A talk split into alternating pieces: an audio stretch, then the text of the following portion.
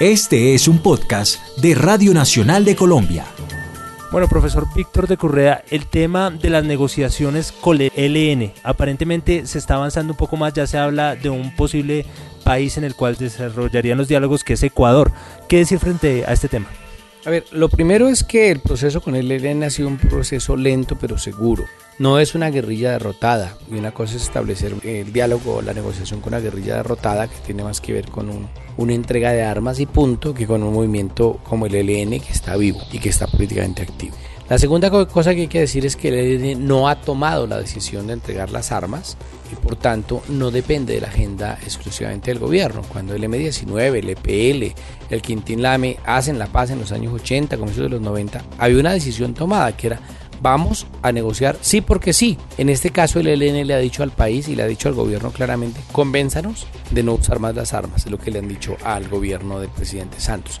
En ese sentido, pues ha establecido una agenda, es una agenda mucho más ambiciosa que la de las FARC, es una agenda mucho más eh, social que la que se está llevando a cabo en La Habana, es una agenda con mucho más componentes políticos de transformación que la que se hace en Cuba, que la que ha peleado las FARC, pero es muy muy pequeña comparado con lo que realmente necesita el país para construir la paz.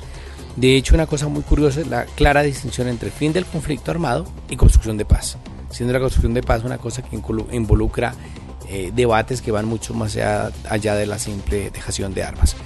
El ELN lo ha planteado de esa manera, creo que tiene un discurso bastante eh, elaborado, es una guerrilla bastante críptica que a veces no es fácil de distinguir.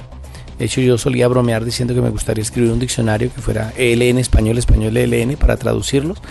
Y ahora el ELN pues está ha logrado en esta fase preliminar, porque ya hay un proceso de paz con el ELN, confidencial y preliminar, pero, pero en curso, que es muy importante y ese proceso de paz ha permitido dar como ciertas pistas. La primera, la agenda de las víctimas, la agenda de la participación social, la agenda de las transformaciones para la paz, la agenda de la fin del conflicto, donde se ha discutido lo de la dejación de armas. Entonces, a partir de esos elementos, digamos que hay una agenda puesta y ya sea en Ecuador o en otro lado, lo importante es que sí hay la voluntad política de negociar.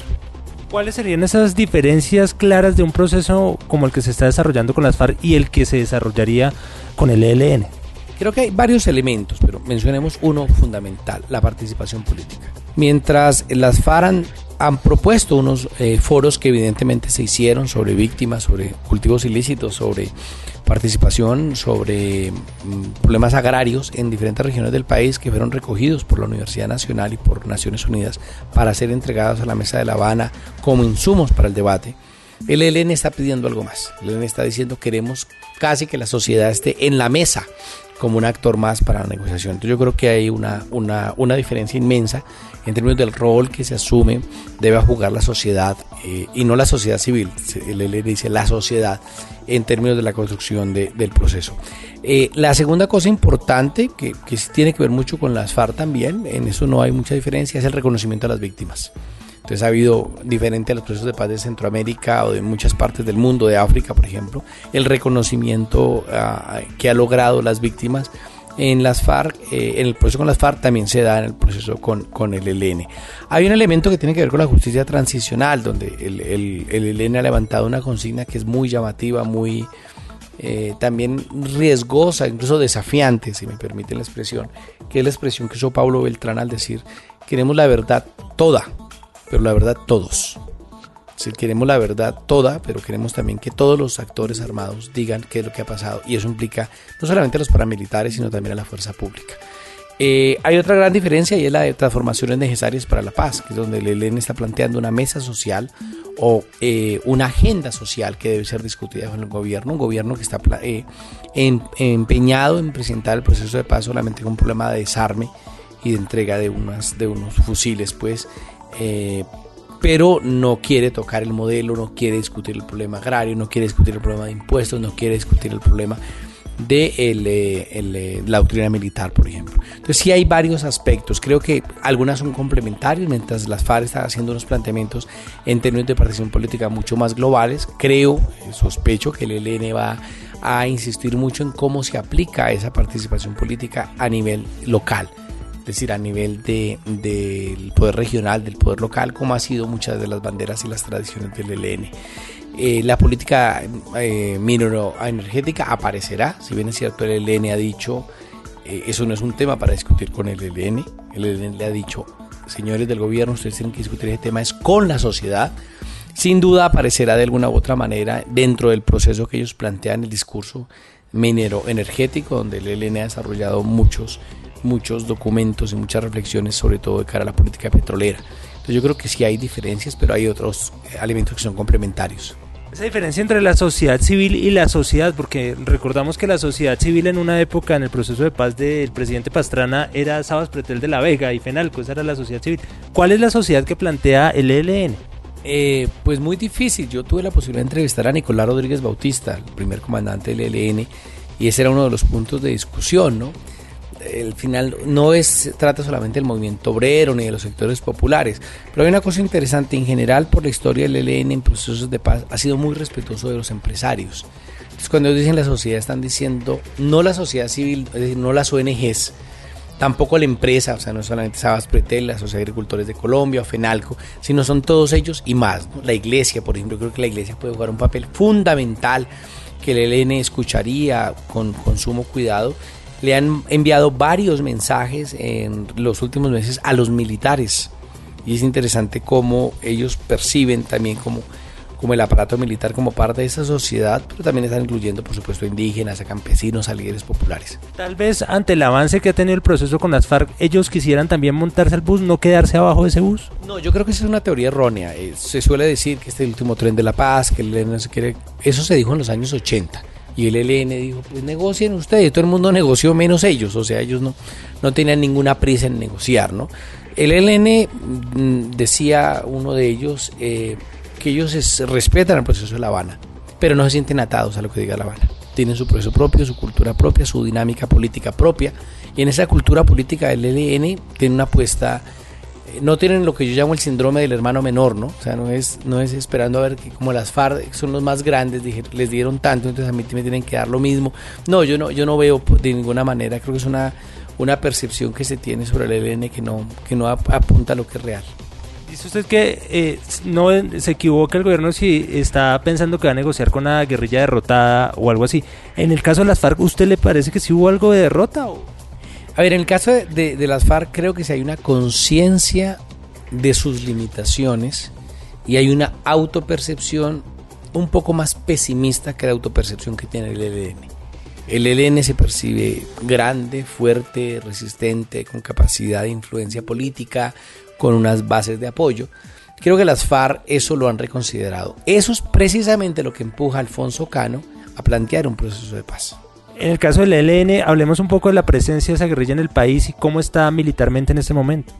A ver, todos sabemos que tiene presencia en muchos lados, pero que hay zonas históricas como sur de Bolívar, Catatumbo, em, una parte de Chocó, norte del Cauca y sobre todo Arauca, donde tiene una influencia. Es una guerrilla que siempre se ha mantenido a pesar de los golpes que ha recibido, se mantiene, tiene una capacidad de reciclarse a sí misma y los informes incluso de, inteligencia, de seguridad y de algunas ONGs que hacen seguimiento exacto muestran que hay un aumento del número de, acciones militares y se habla de un aumento en la capacidad militar del ELN en algunas regiones del país y procesos de consolidación muy grandes. Es decir, no estamos frente a una guerrilla acabada, al contrario, estamos ante una guerrilla que está creciendo.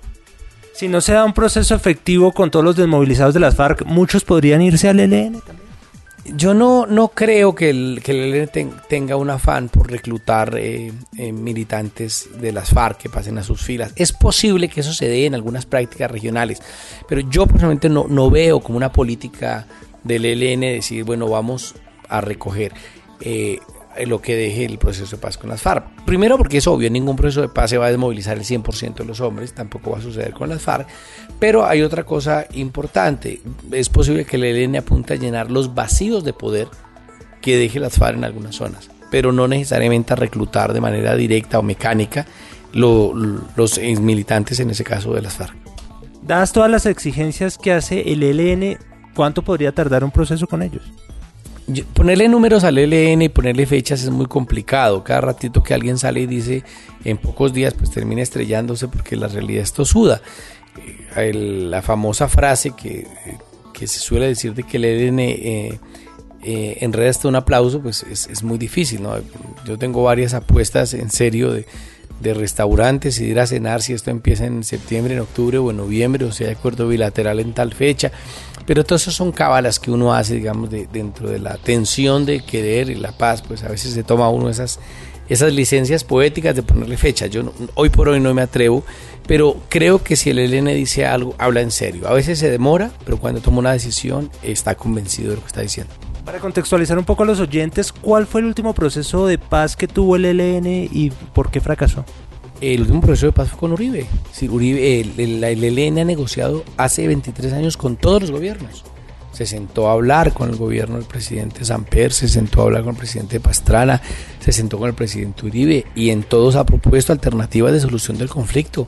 Lo que pasa es que el ELN lo que ha dicho es, y en eso también es una constante, es queremos la paz pero no a cualquier precio. Entonces con Uribe se intentó, se plantearon alternativas, pero finalmente se rompió. Y en buena parte tiene que ver con la incapacidad de la élite para reconocer el tamaño real del ELN. El ELN es una organización que no se puede medir solo en nombres en nombres arma, o sea, no es como el que cuenta un ejército, el que cuenta ganado y si hay 20 vacas, sino que el ELN, además de una acción militar, tiene una acción política, una influencia política en algunos sectores, y esa población influenciada por el ELN, digamos que cuenta a la hora de hacer eh, las cuentas políticas de, la organización. Por tanto, yo no, no, no creo que sea justo medirlo solamente en términos de hombres, arma.